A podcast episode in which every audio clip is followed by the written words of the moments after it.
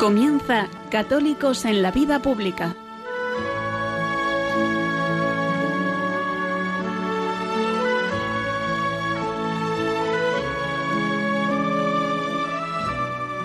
Un espacio dirigido en Radio María por Luis Zayas.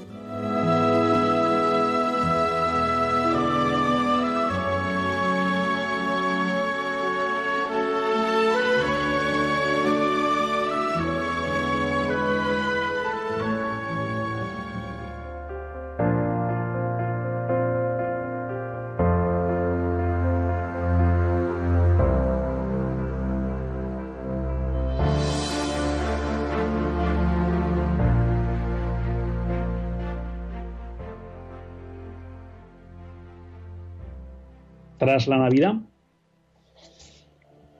he empezado a leer Un regalo de los Reyes Magos, un libro de Fabrice Haddock, Ser padre con San José. Llevo pocas páginas, pero como siempre, Fabrice promete ser sugerente. Y en las pocas páginas que llevo, me sorprendía una declaración que decía, Renunciar a ser hijo es renunciar a ser padre. Y me venían también a la cabeza esas declaraciones que ha hecho el Papa recientemente en relación a la tristeza que le supone que buena parte de los matrimonios y de los hombres y mujeres de Occidente renuncian a la paternidad. Y de alguna manera expresaba que renunciar voluntariamente a la paternidad es de alguna manera incapacitarse para la felicidad y la entrega plena. Y es eso, renunciar a una vida en plenitud.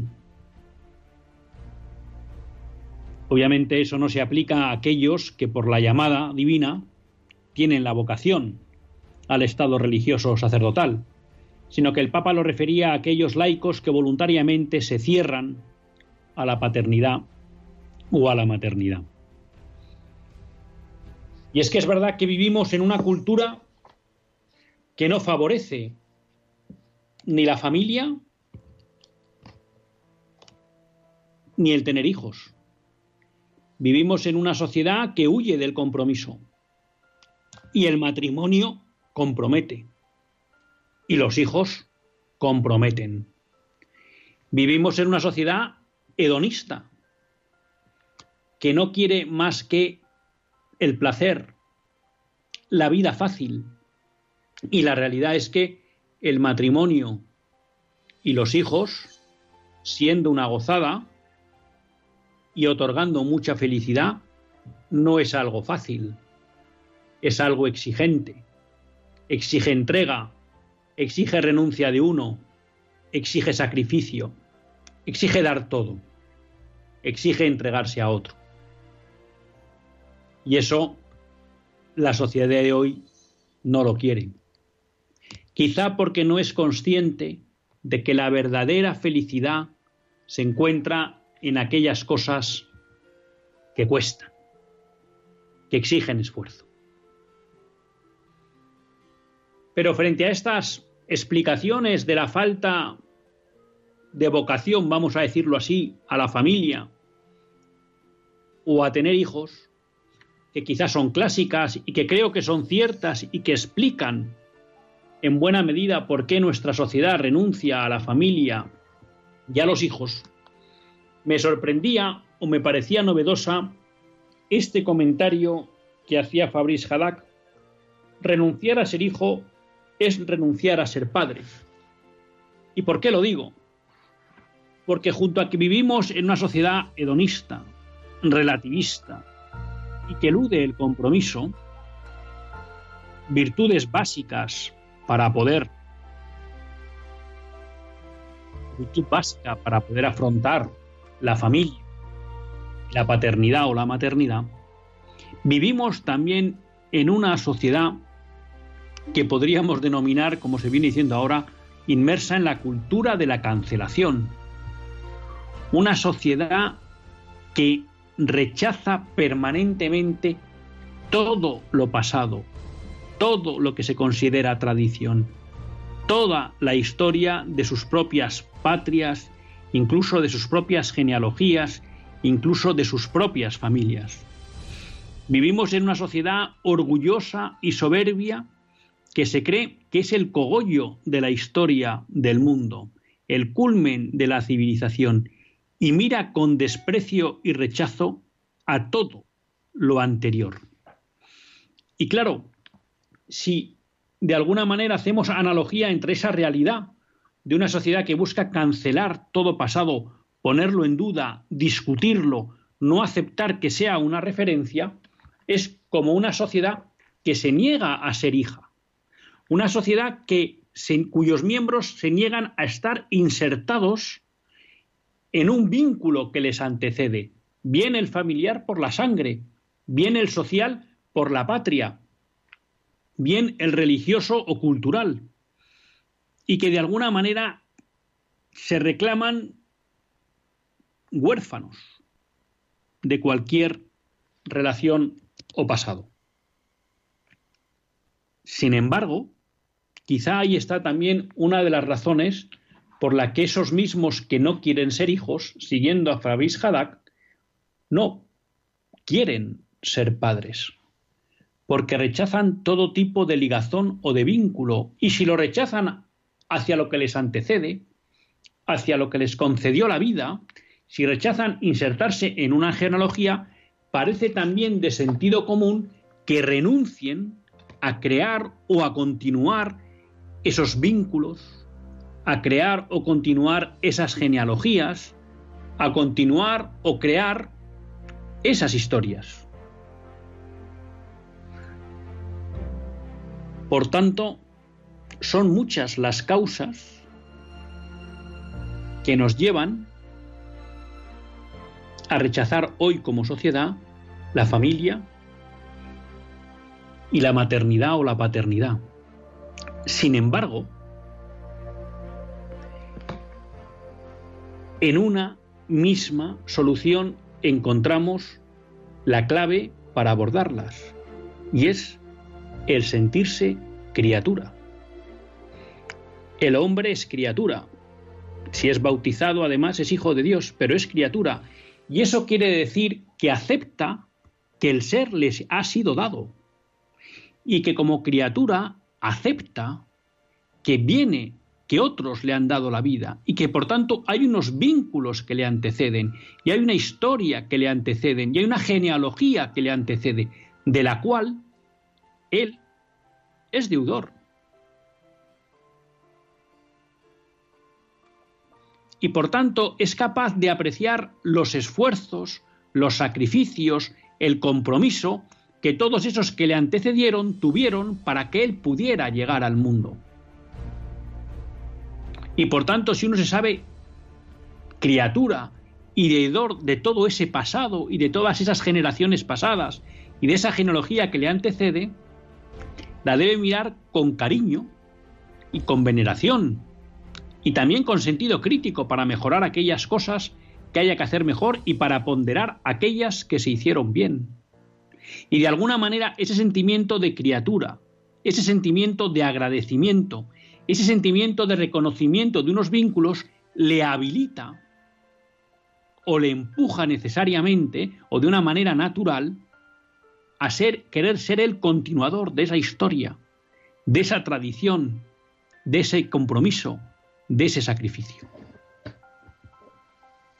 Y ahí, por tanto, podemos encontrar el kit de qué es necesario para que nuestra sociedad recupere el amor por la familia y la paternidad, que no es otro que el sentirse criatura, criatura de Dios, y por tanto deudor de Dios y de todos los que antecedieron. Quiera Dios que esas palabras del Papa resuenen en todo Occidente y que nos haga caer en la cuenta que desde nuestro ser de criaturas podemos aportar mucho a la historia de la redención.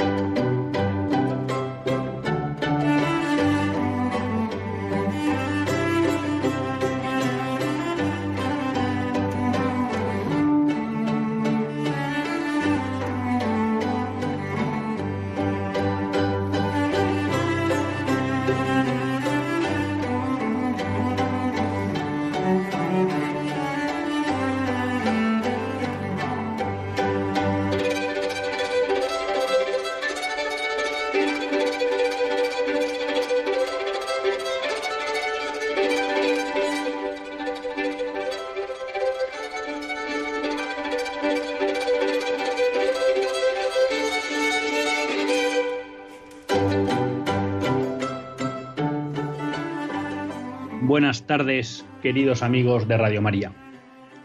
Un lunes más volvemos fieles a la cita con todos ustedes en los estudios centrales de Radio María. Un lunes más para hacer este programa, Católicos en la Vida Pública. Programa que, como todos ustedes saben, quiere ser una reflexión pausada sobre la actualidad nacional e internacional. Una reflexión que tratamos de hacer siempre desde la óptica del magisterio de la Iglesia y su doctrina social. Una iglesia que no nos cansaremos de repetir, que es madre y maestra. Y un lunes más tiene la suerte de compartir esta hora de radio Luis Zayas, que es quien les habla. Un lunes que aunque en la entradilla hemos dicho que estamos en los estudios centrales, porque ya casi nos sale de corrido, estamos haciéndolo desde casa porque estamos acabando aquí una cuarentena covidiana que gracias a Dios, porque tuvimos un, contacto con una persona que dio positivo, pero que gracias a Dios no nos ha causado ningún, ningún efecto y la persona que se contagió, pues también gracias a Dios lo ha pasado sin mayores problemáticas. Pero bueno, no estamos en los estudios centrales, pero eso no quiere decir, primero, que no estemos en directo y segundo, que ustedes no puedan participar en el programa. Ya saben que llevamos un tiempo en el que en Radio María pues, se puede intervenir en directo en el programa de dos medios. El primero es a través del WhatsApp, que solo está operativo durante el programa y que tiene el número siguiente, 668-594-383. 668-594-383. Y saben que tenemos el teléfono para participar en directo, pero como siempre, pues después de la pausa musical eh, lo recordaremos tenía varios temas para tratar con ustedes, pero bueno, eh, son también de estas situaciones a veces en que la, actualidad, y de ahí lo, bonito, ¿no? Lo bonito y lo bueno del directo, pues le hace a uno tener que cambiar un poco los planes, y tampoco se queja de ello. Y una cuestión, pues que no, no tenía en, en cartera para tratar con ustedes, porque es una novedad de hoy, es una iniciativa que ha lanzado la Comunidad de Madrid y que ha presentado hoy Isabel Díaz Ayuso. Isabel Díaz Ayuso ha presentado un plan de impulso a la natalidad, la familia y la conciliación. Y en un encuentro que ha tenido hoy, pues simplemente ha esbozado algunas medidas, ¿no? Pero a mí me gustaría empezar pues felicitando la iniciativa, ¿no? Porque me parece importante que haya un político que sea capaz de poner en primera línea algo que toda persona con un mínimo de sentido común ve, y es que eh, la natalidad es un problema hoy en España. ¿eh? Y es un problema, en primer lugar, porque nos estamos muriendo como sociedad, ¿no? Llevamos ya varios años en que el crecimiento vegetativo es negativo, es decir, mueren más personas de las que nacen. Llevamos muchísimos años por debajo del, ratio de fertilidad que permite la reposición de, de la población. Eso uno. Y luego porque claramente también, como explicaba el otro día Conrado, pues la maternidad sufre una persecución que él decía social, administrativa, ¿no? legal, y porque yo creo que todos vivimos en nuestras carnes, pues que en muchas ocasiones, cómo está organizado, organizada la vida laboral, pues también dificulta la conciliación, ¿no? Entonces me parece bien, o me parece, me atrevería a decir, brillante, que haya una política de primera línea, como es Isabel Díaz Ayuso, que tenga la valentía de decir, bueno, hay que apostar por este tema, ¿no? Y en principio, bueno, pues me parece también que lo hace de una manera seria. ¿En qué sentido digo seria? Y ya me entenderán ustedes. Bueno, pues que está dispuesta a destinar, a destinar, a destinar perdón, 4.500 millones de euros en cinco años, es decir, estamos hablando casi de 900 millones de euros cada año, ¿eh? durante cinco años para desarrollar 80 medidas que impulsen la natalidad, la familia y la conciliación. Es decir, que hasta aquí esta cuestión me parece brillante y en cierta medida, eh, pues no sé cómo explicarlo porque ahora no me sale la palabra, ¿no? Pero me,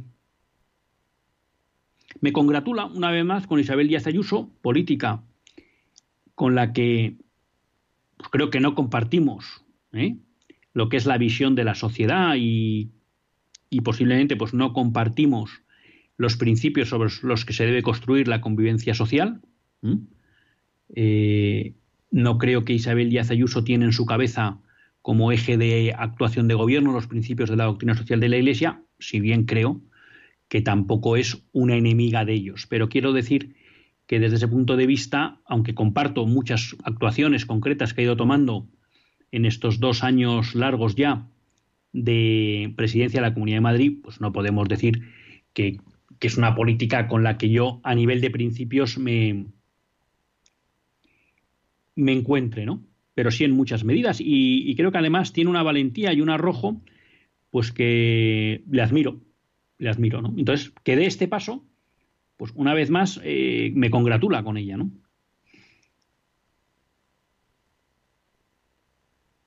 Pero, pero, y aquí viene el pero, ¿no? Pero les reconozco que me da pena me da pena porque creo que este plan, en lo que ha presentado, que solo ha presentado cuatro o cinco medidas y ya digo que vienen 80, con lo cual eh, habrá mucho que decir y vamos a esperar al 26 de enero para conocerlo en, su totalidad y poder, poder hacer un juicio global de él, pero sí me gustaría apuntar una cuestión que es una gran falla que veo al plan y que me da pena porque creo que a veces uno tiene la sensación, y esto dicho desde la humildad, ¿eh? de, verdad lo digo porque, como les digo, aprecio a Isabel Díaz Ayuso, hay políticos muy, buen muy bien intencionados que a veces da la sensación de que no tienen buenos asesores. ¿Y por qué digo esto? Isabel Díaz Ayuso básicamente ha presentado o ha esbozado cinco grandes cuestiones de ese plan de, impulso de la natalidad, la familia y la conciliación. En primer lugar, como digo, damos la enhorabuena a este plan por los objetivos que busca.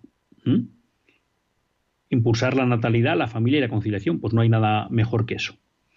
Bueno, este plan incluye ya una, una medida que puso la Comunidad de Madrid en marcha el 1 de enero y es que aquellas madres menores de 30 años que tengan un bebé recibirán 500 euros, un cheque bebé, y además tienen que tener 30.000 euros de, no superar los 30.000 euros de renta.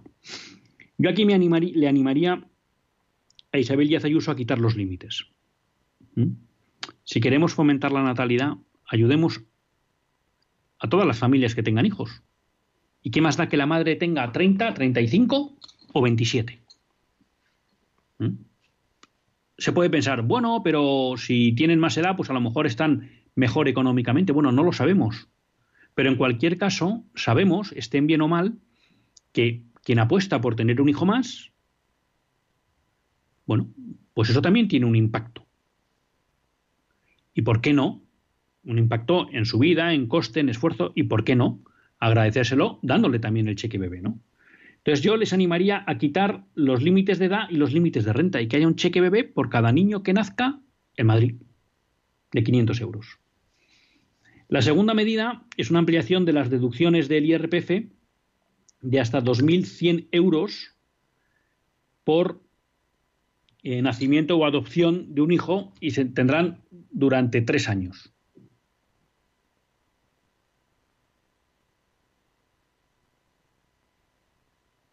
¿Vale? Entonces, bueno, pues aquí muy bien. Vamos a apoyar haciendo que paguen menos impuestos las, las familias. Otra medida que ha presentado es que va a haber una tarifa plana para aquellas mujeres que son autónomos cuando se reincorporen tras la maternidad.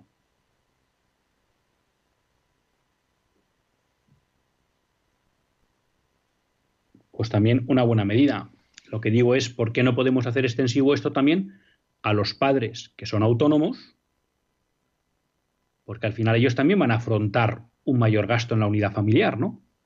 Entonces, ¿por qué no reducir también o bonificar las cotizaciones de los padres eh, durante un periodo de tiempo, ¿no? Y quiere pedir una ampliación de las bonificaciones de la seguridad social que tienen eh, las madres durante la baja, pues que esa bonificación se amplíe a un periodo después del, del periodo de baja de maternidad.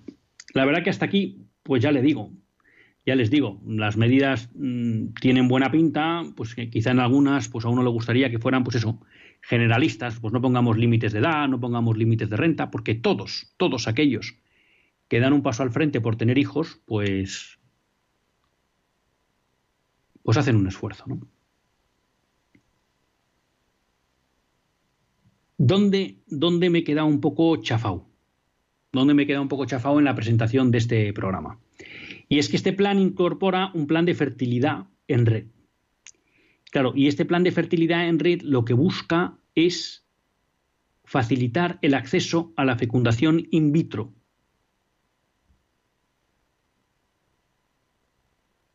Y claro, saben todos ustedes, y yo sé que este es un tema que a veces, pues bueno, es complicado, pero bueno, nosotros pues queremos ser fieles al magisterio, ¿no? Y a veces no se entiende bien, pues ya saben todos ustedes que la fecundación in vitro ¿eh? es inmoral. ¿Mm? La Iglesia la ha considerado así, pero no, no por argumentos de fe, sino por argumentos racionales, de orden natural. ¿eh? Entonces nos estamos encontrando, claro, que la Comunidad de Madrid va a hacer un fuerte esfuerzo por promover una práctica eh, de fertilidad que es inmoral no todas las técnicas para resolver problemas de infertilidad son inmorales, pero las técnicas de fecundación in vitro sí lo son, ¿no?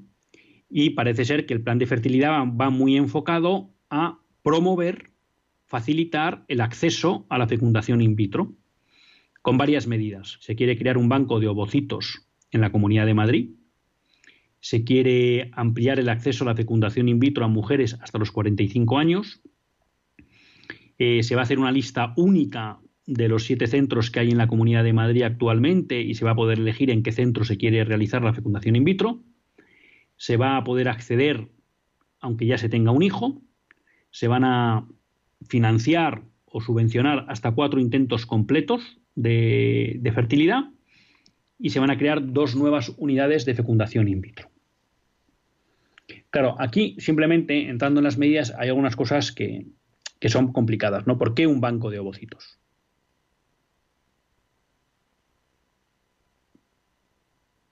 Porque luego eso acaba dando pie, ya entraremos luego en, la cuestión de fondo de por qué es inmoral la fecundación in vitro, ¿no? Pero aquí hay una cuestión, es un banco de ovocitos, ¿por qué? para que las mujeres puedan donar ahí óvulos y esos óvulos luego son entregados a otras mujeres. Con lo cual, además, fomentamos la fecundación in vitro heteróloga, es decir, que uno de los gametos, bien el espermatozoide o bien el óvulo, no es de los padres que contratan la fecundación in vitro y por lo tanto rompemos todavía más la filiación. Claro, a mujeres hasta los 45 años. Hombre, todos ustedes saben que la naturaleza en general pues marca que a partir de los 40 es complicado, se dan casos y se dan muchos casos, que una mujer tenga hijos.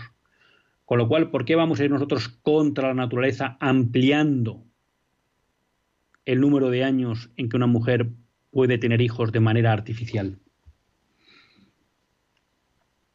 Y luego, bueno, pues claro, invertir dinero en esto, que es una práctica inmoral, pues, pues es una pena porque chafa el plan. Chafa el plan. Y lo digo con tristeza, porque como les decía, en muchas cuestiones, pues comparto la valentía y el empuje que tiene Isabel Díaz Ayuso, ¿no?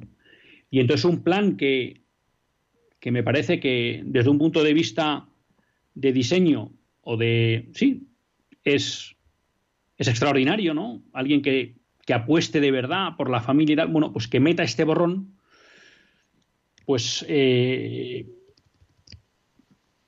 me produce dolor, dolor, lo, digo así, lo digo así. Y quería aprovechar porque, pues ya que es una cuestión pública, ¿no?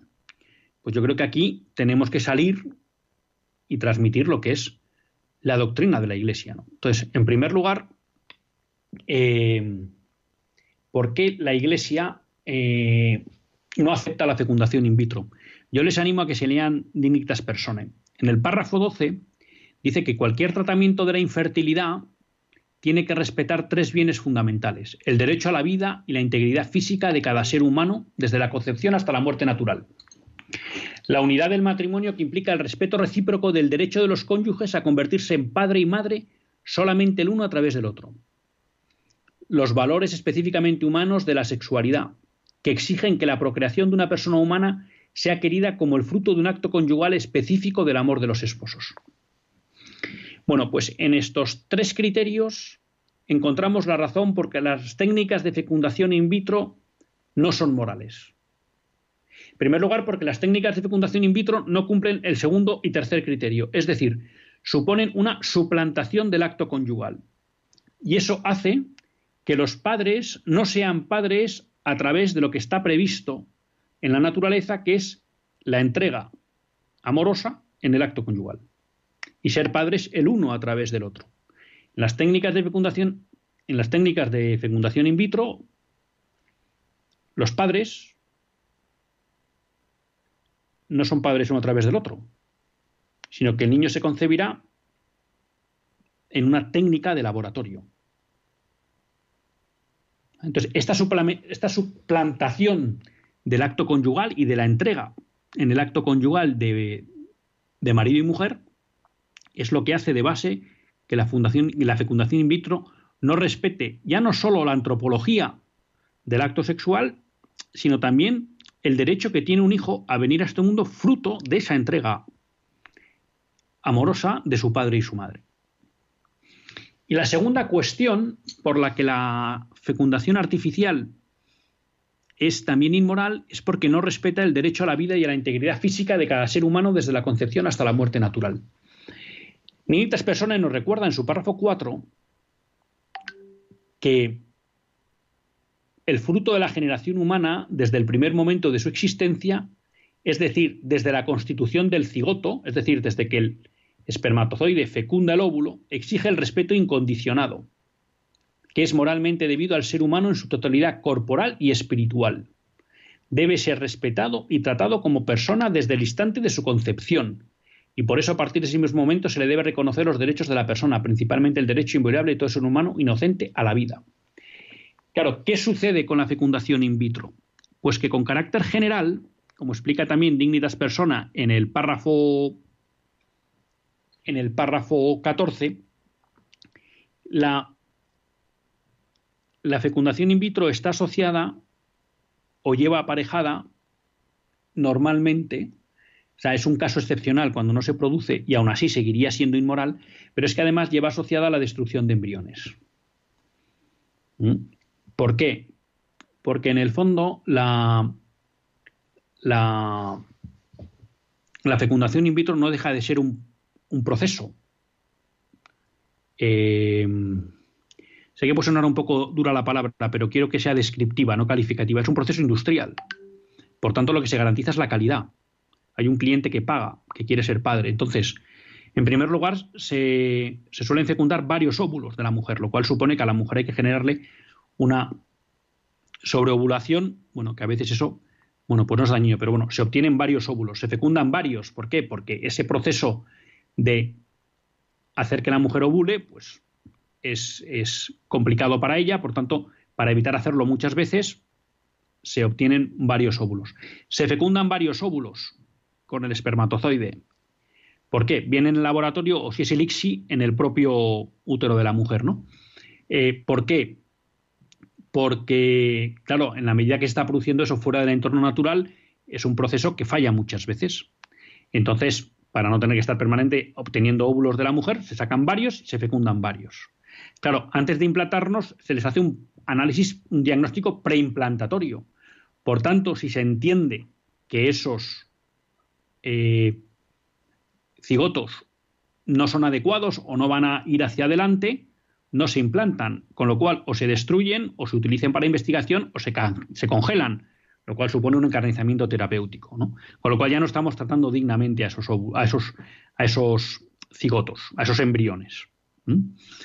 Y luego normalmente, como volvemos a estar en un proceso que no está dentro del cauce de la naturaleza, se implantan varios embriones. ¿Por qué? Pues por lo mismo, porque es fácil que no salgan adelante.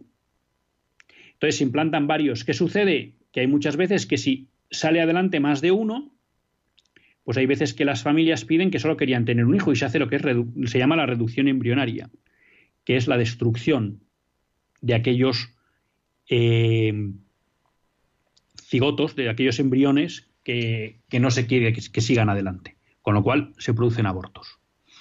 Como ven ustedes, este es un proceso que para dar vida produce mucha muerte. Entonces, es un elemento que agrava, que agrava la inmoralidad de esta técnica. Es verdad que hay en algún país, en su momento creo que fue en Italia, o puede haber alguna persona que diga, bueno, pues yo solo quiero que me fecunden un óvulo y ese es el que me implantan, ese cigoto es el que me implantan y demás. Entonces, efectivamente, ahí eh, podríamos decir que se reduce al mínimo el tratamiento inmoral de los embriones. Pero nos quedaríamos con el problema de fondo, y es que ese niño va a nacer no fruto de la entrega en el acto conyugal de sus padres, ¿no? que es a lo que tiene derecho y lo que la estructura antropológica de la sexualidad y del hombre y de la mujer pide. Bueno, entonces, claro, y esto da lugar también, al margen de toda esta destrucción de embriones, a que se generen muchos embriones que se llaman supernumerarios, sobrantes, que están en bancos de embriones.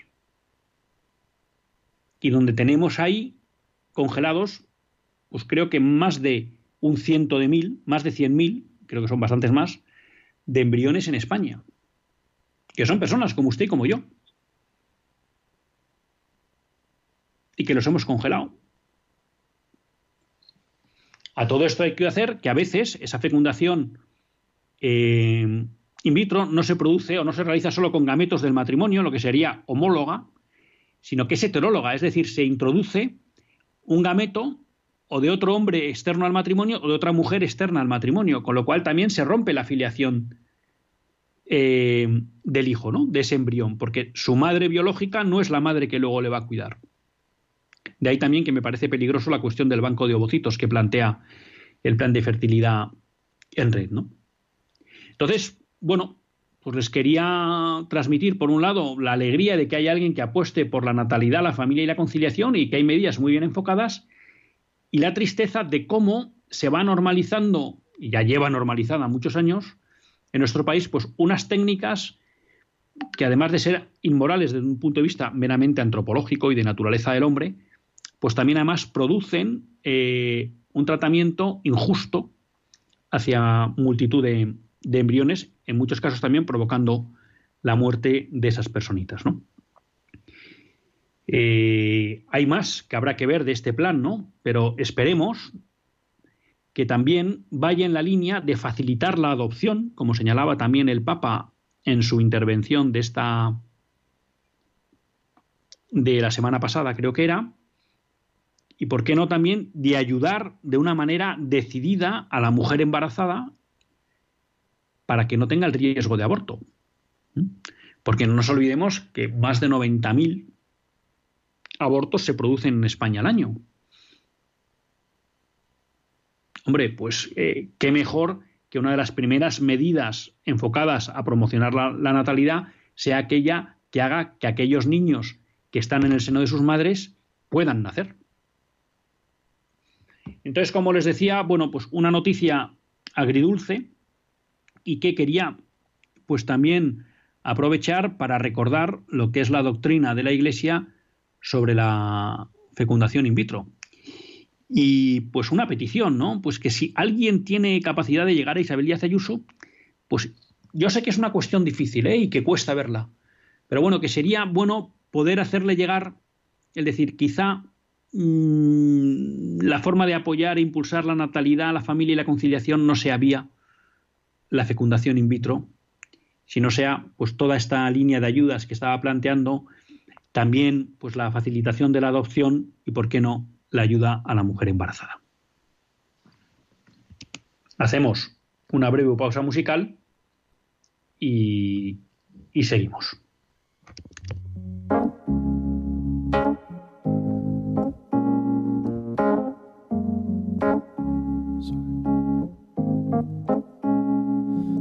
Mistakes I made my fair share when you needed me, I wasn't there. I was young, I was dumb, I was so immature. And the things that I did made you so insecure. But baby,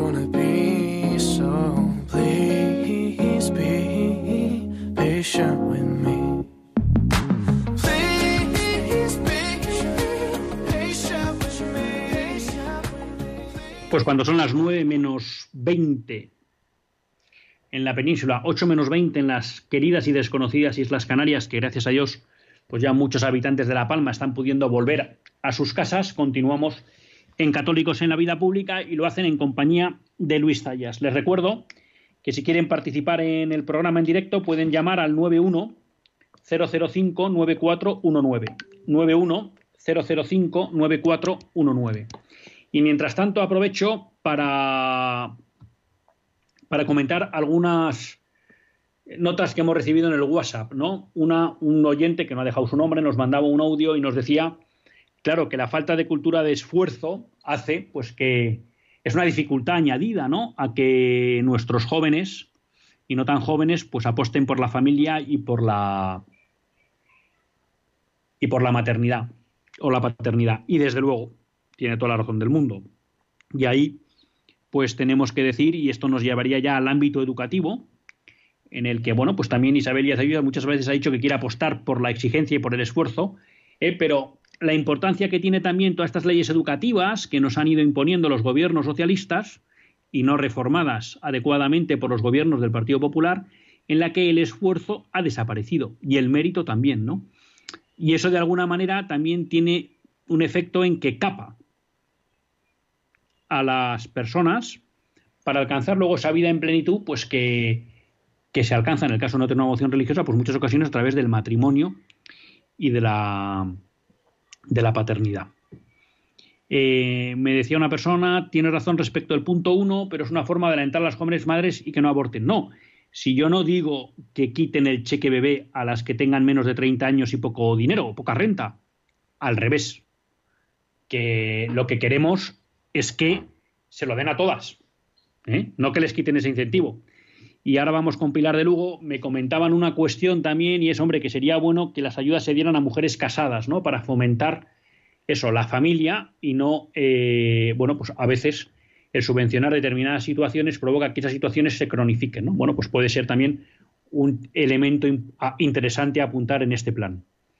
Y bueno, hay alguien que, pues, pues que abona que efectivamente la, la, fecundación in vitro no se debería subvencionar. Vamos allá con Pilar de Lugo y luego tenemos a Ana de Mérida con nosotros. Pilar, buenas tardes.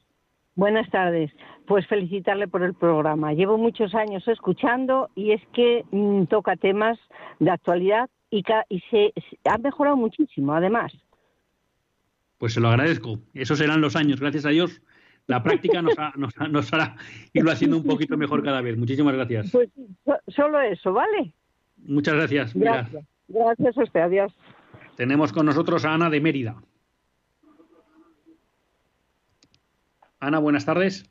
Hola, buenas tardes. ¿Qué tal? Buenas tardes, Ana. Estoy escuchando el programa porque lo escucho a diario. Y lo que no encuentro es punto de dónde discutir por qué dice que no puede hacerse la, eh, la fecundación in vitro. Cuando antiguamente existían el hospicio donde entregaban a los niños que las madres abortaban o no los querían en un torno donde entraba el hospicio y allí se les cuidaba. Desde ahí donaban la familia que no podían tener hijos, muchas criaturas, muchas. Tengo 90 años y tengo motivo para decirle lo que le estoy diciendo. No diga que no. La madre que no puede fecundar con su marido, déjenla que, que tenga la fecundación in vitro.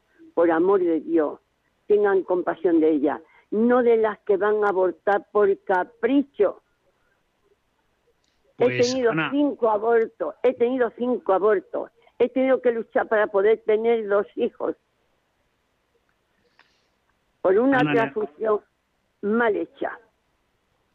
Mm. Ana, le agradezco mucho su, su llamada y su testimonio, ¿no? Eh, en primer lugar, bueno, pues enhorabuena eh, por esa entrega ¿no? que nos dice que ha tenido porque bueno pues sufrió cinco abortos eh, antes de poder tener hijos o, o en, el, en, el, transcurso de tener a todos sus hijos o sea que enhorabuena por todo ese testimonio ¿no?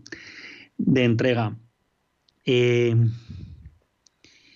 yo entiendo lo que usted dice no es, y además lo he, vivido cerca o sea que no se crea que, que yo soy ajeno de a las circunstancias en que muchos matrimonios se encuentran en que no pueden tener hijos, ¿no? Por las razones que sean. Bueno, yo aquí, a, todos ellos, desde luego, eh, mi ánimo, mi cercanía, y no crean que es un dicho así por quedar bien, porque le repito que, tengo cerca varios matrimonios, algunos muy cercanos, pues que no han podido tener hijos y sé el sufrimiento que es eso. ¿eh? Y también a todos animarles a que busquen y pregunten por la nano tecnología, ¿Vale? Que son técnicas que apoyándose en el conocimiento de los ciclos fértiles de la mujer y del varón, o, del funcionamiento de la fertilidad de la mujer, porque es la que tiene ciclos, y no del hombre, y del hombre, de la fertilidad del hombre, bueno, pues buscan a través de, eso, de tratamientos, solucionar esos problemas, ¿no? Y que tienen bastante, bastante éxito. Y en España es una técnica, está la Fundación Fertilitas, pero es una técnica que cada vez, bueno, pues está llegando más y se está desarrollando. Así que les, les animo a que pregunten por la naprotecnología, ¿eh? como una alternativa ética para solucionar los problemas de, fertilidad. Dicho que compartimos el, dolor y, hombre, y que entendemos, ¿no? Eh, la fuerza que tiene en un matrimonio el deseo de ser, de ser padres, y por tanto la dureza que supone no poder llegar a, realizarlo, bueno, pues ahí hay dos vías que son éticas, porque uno que decía es la nanotecnología y otro es la, eh, la adopción. ¿Eh? Hay muchos niños en el mundo que desgraciadamente, mientras hay matrimonios que no pueden tener hijos, hay otros que por las circunstancias que sean los, los abandonan o no pueden hacerse cargo de ellos, ¿no? Y hay muchos niños, eh, bueno, pues que están esperando unos padres que les acojan. Y lo hablaba también el Papa en su comentario del miércoles anterior, ¿no? Bueno, pues eh, esa alternativa que existe, que, además es una paternidad completa, que no hay por qué pensar que porque no es biológica es menos paternidad.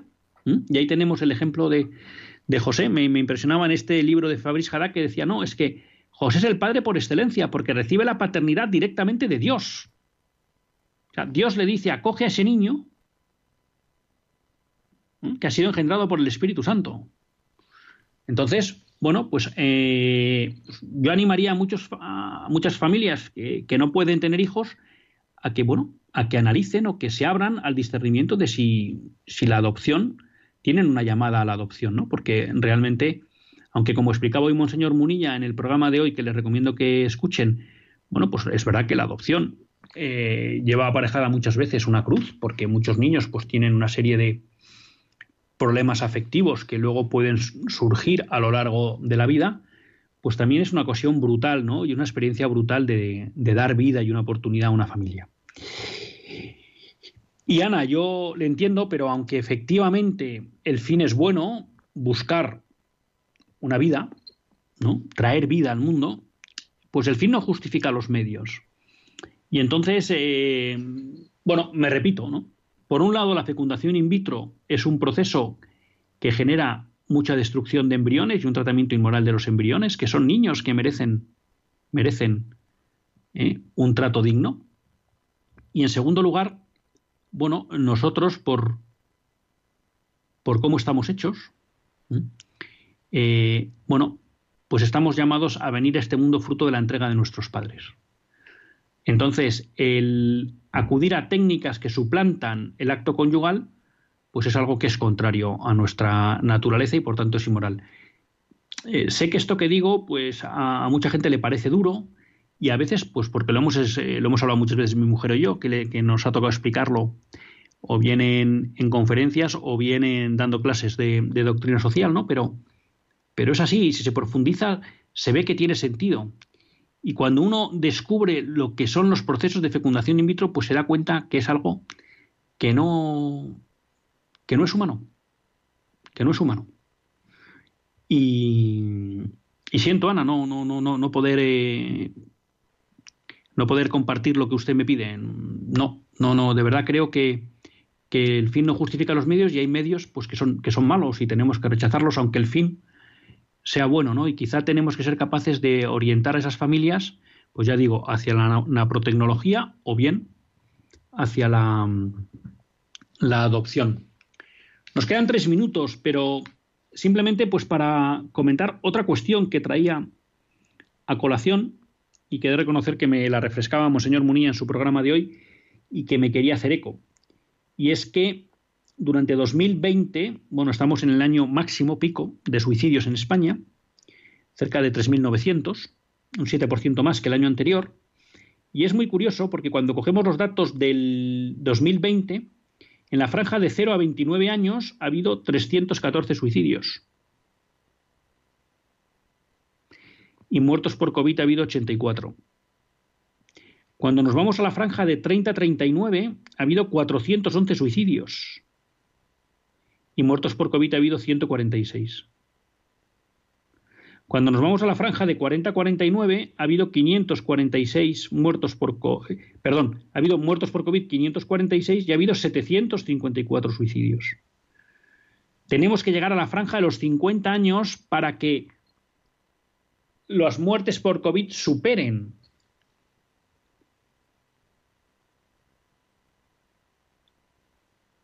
a, a los suicidios. Y ahora mismo vamos con Conchita de La Coruña. Entonces yo me hago la siguiente reflexión. Estamos hablando de que hay que tomar todo tipo de medidas para resolver el tema del coronavirus. No digo que no, porque es grave. Pero sobre todo es grave de 60 años para arriba, cuando uno va a las estadísticas de mortandad. Pero aún así estamos haciendo el esfuerzo por los de 0 a 29, por los de 30 a 39, los de 40 a 49. De acuerdo. ¿Y con los suicidios qué hacemos? que hay más suicidios que muertos por COVID en esas franjas de edad menores de 50 años. ¿No merecen la atención? ¿Son muertos de segunda respecto de un muerto por COVID? ¿Para cuándo un plan que aborde a nivel nacional y luego autonómico el suicidio? Que esto entronca también con lo que hemos venido a hablar de una sociedad nihilista que no le da sentido. Pero vamos con Conchita La Coruña. Buenas tardes, Conchita. Buenas tardes. Mire, estoy escuchando el programa y esto de la, de la, eso in vitro, ¿no? Pues todos los niñitos tienen derecho a tener un padre. Y eso es un pecado grandísimo.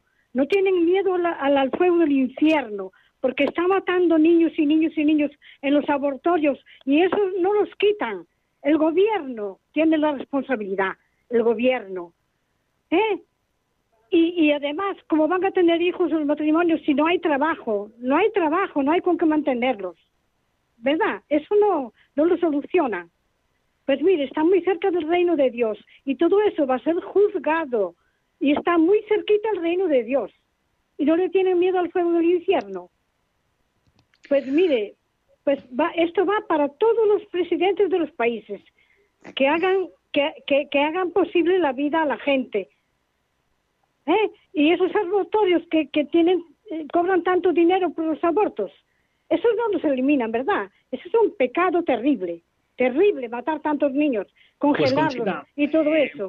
Muchas, gracias por su intervención. Perdone que le cortes, quizás no va el tiempo, pero bueno, eh, creo que hay eh, son importantes algunas cosas que usted ha dicho, ¿no?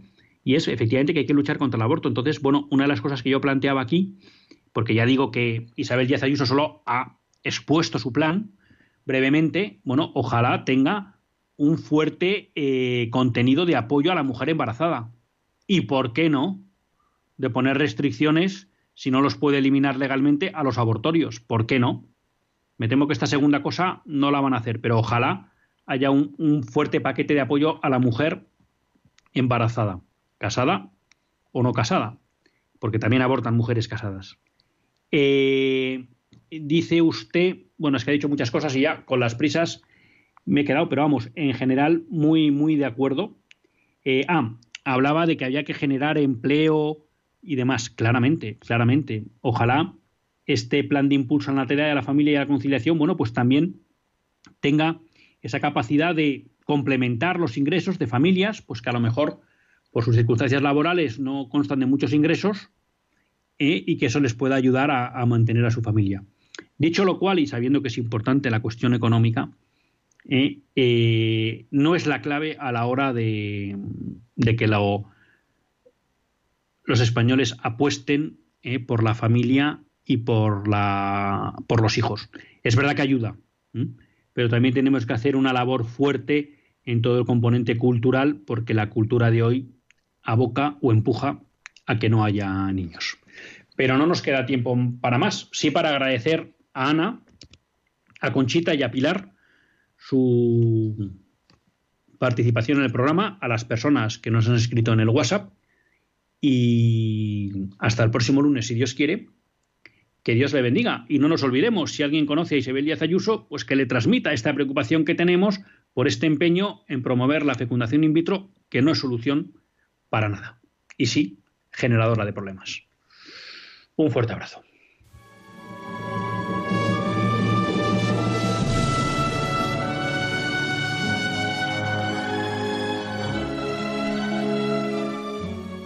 Así concluye Católicos en la Vida Pública, un programa que dirige Luis Zayas.